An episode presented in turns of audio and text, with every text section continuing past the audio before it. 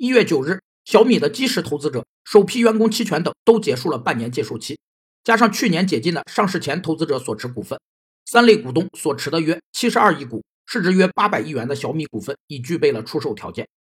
首次公开上市锁定期是指承销商与进行首次公开上市公司的内部人员之间具有法律约束力的合约，规定在特定时期内，这些人不可出售任何该公司的股票，是为降低对二级市场的冲击或保护其他中小投资者的公平权利，对部分投资者采取的一定限期内限制其转让其持有上市公司股份的行为。